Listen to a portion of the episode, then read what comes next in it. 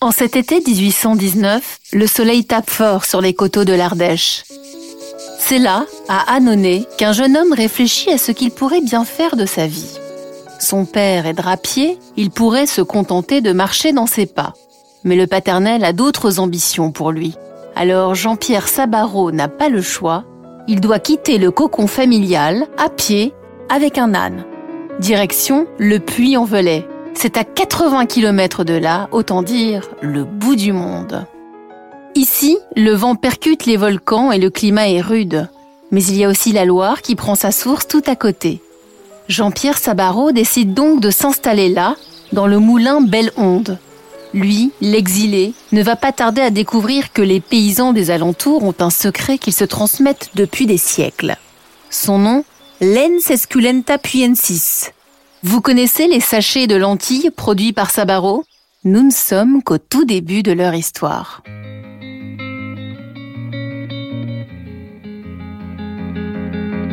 Comment la lentille est-elle devenue une légumineuse tendance, adorée des grands chefs? Comment a-t-elle acquis ses lettres de noblesse au XXe siècle en France? Et de quelle façon a-t-elle réussi à conquérir le monde? Je suis Elisabeth Assayag. Bienvenue dans Marque de famille le podcast Europe 1 Studio en partenariat avec Harmonie Mutuelle. Dans ce nouvel épisode, je vais vous raconter une nouvelle histoire de famille qui se cache derrière un légume sec que vous connaissez forcément. On va parler ensemble de valeurs qui se transmettent de génération en génération et d'entreprises qui ont construit leur réussite en mettant le capital humain au centre de tout. Dans cet épisode, je reçois Antoine Vassner. Bonjour. Bonjour. Vous êtes le PDG actuel et la septième génération à la tête de Sabaro.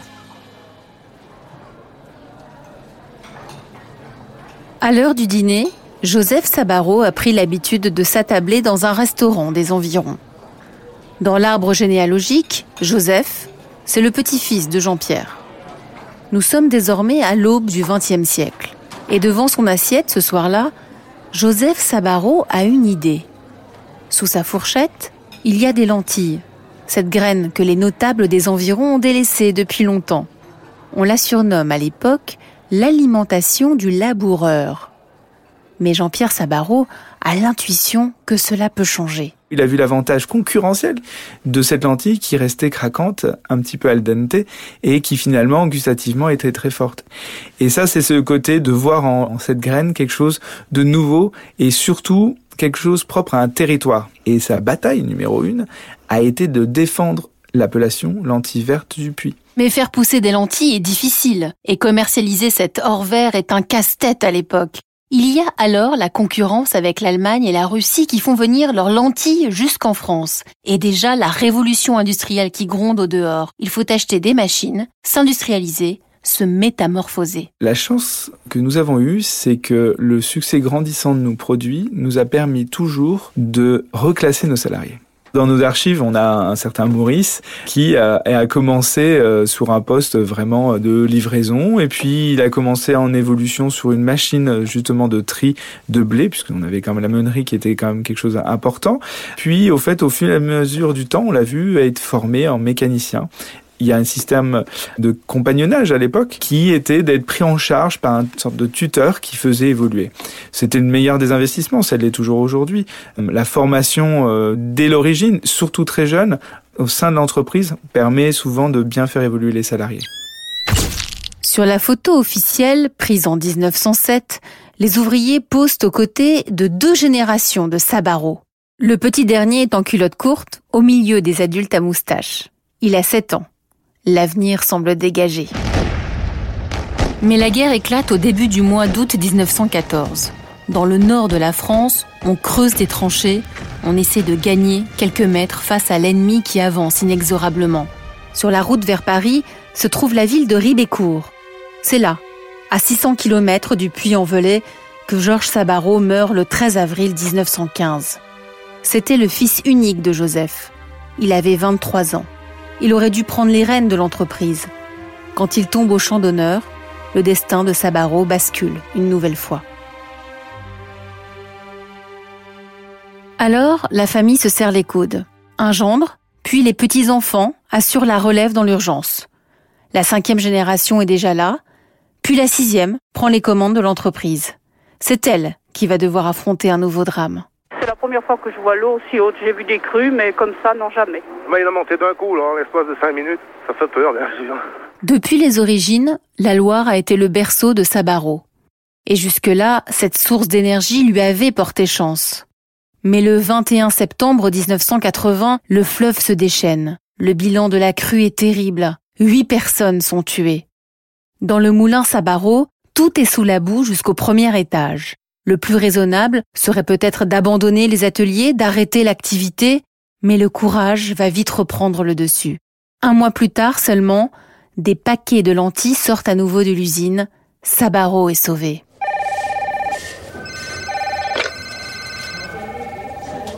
En ce mois de septembre 2017, des dizaines de grossistes basés en Angleterre se mettent à appeler pour commander des lentilles.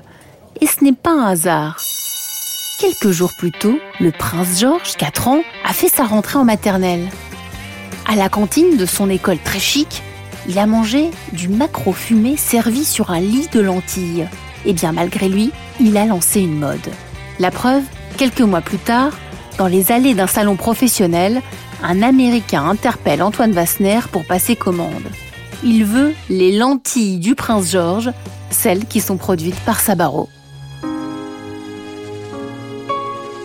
Après ce récit, j'ai eu envie de prolonger la discussion avec Antoine Wassner pour décortiquer les raisons du succès de son entreprise, pour partager aussi de bonnes pratiques en matière de management, de RSE. Mais avant ça, j'ai eu envie de lui demander comment il avait affronté cette tempête provoquée par le prince George. Comment on affronte cette tempête euh, En équipe, forcément? Aujourd'hui, on ne peut pas euh, faire face à un raz-de-marée de commandes euh, tout seul.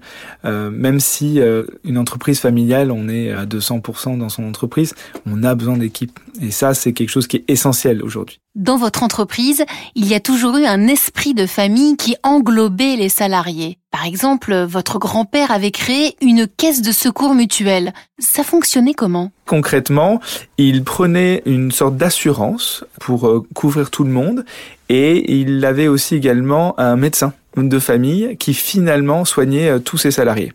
Donc il permettait à tous ses salariés d'avoir accès à un médecin, à pousser aussi à la vaccination, puisque à ces époques-là, il fallait aussi pousser à la vaccination. Il a toujours proposé euh, son site pour que toutes les familles euh, des salariés puissent venir se faire vacciner par une infirmière ou un médecin. Aujourd'hui, vous essayez de faire vivre autrement cet esprit de famille. Par exemple, vous avez fait le choix d'accueillir des employés handicapés. Pourquoi? Parce que l'inclusion est quelque chose de fort pour moi.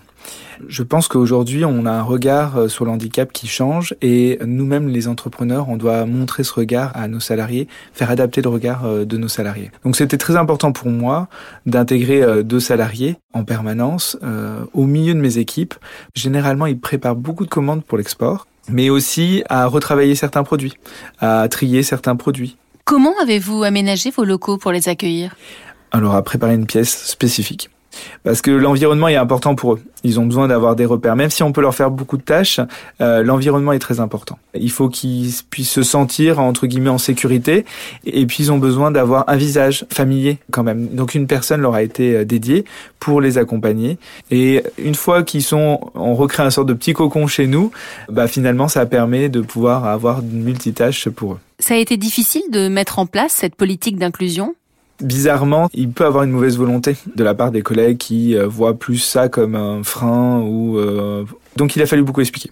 Donc en fait, c'est clairement l'explication et la communication qui a permis en fait de réussir ce challenge. Être une entreprise de famille, ça change quoi dans votre management? Beaucoup de choses, ça fait 200 ans. Donc forcément, il y a un certain point, on n'a pas envie d'être la dernière génération déjà. Euh, ça c'est le premier point. Mais aussi, on doit, on doit aussi s'inscrire dans le temps. Et euh, ça, c'est quelque chose qui est important euh, dans le fait où on a une certaine mission à porter et on doit essayer de projeter le plus loin possible l'entreprise. Alors la notion est à la mode, mais quand je vous parle de capital humain, qu'est-ce que ça évoque chez vous? Bah pour moi, le capital humain, c'est le moteur d'une entreprise. Aujourd'hui, euh, quand bien même l'intelligence artificielle euh, monte en puissance, aujourd'hui, on a besoin euh, d'avoir des hommes et des femmes qui nous aident, qui nous accompagnent et qui sont la croissance de l'entreprise. Aujourd'hui, il ne faut pas que de l'argent pour réussir. On parle tout le temps des levées de fonds, de toutes ces startups qu'il y a. Aujourd'hui, c'est un mix, une entreprise, c'est ça qui fait sa richesse.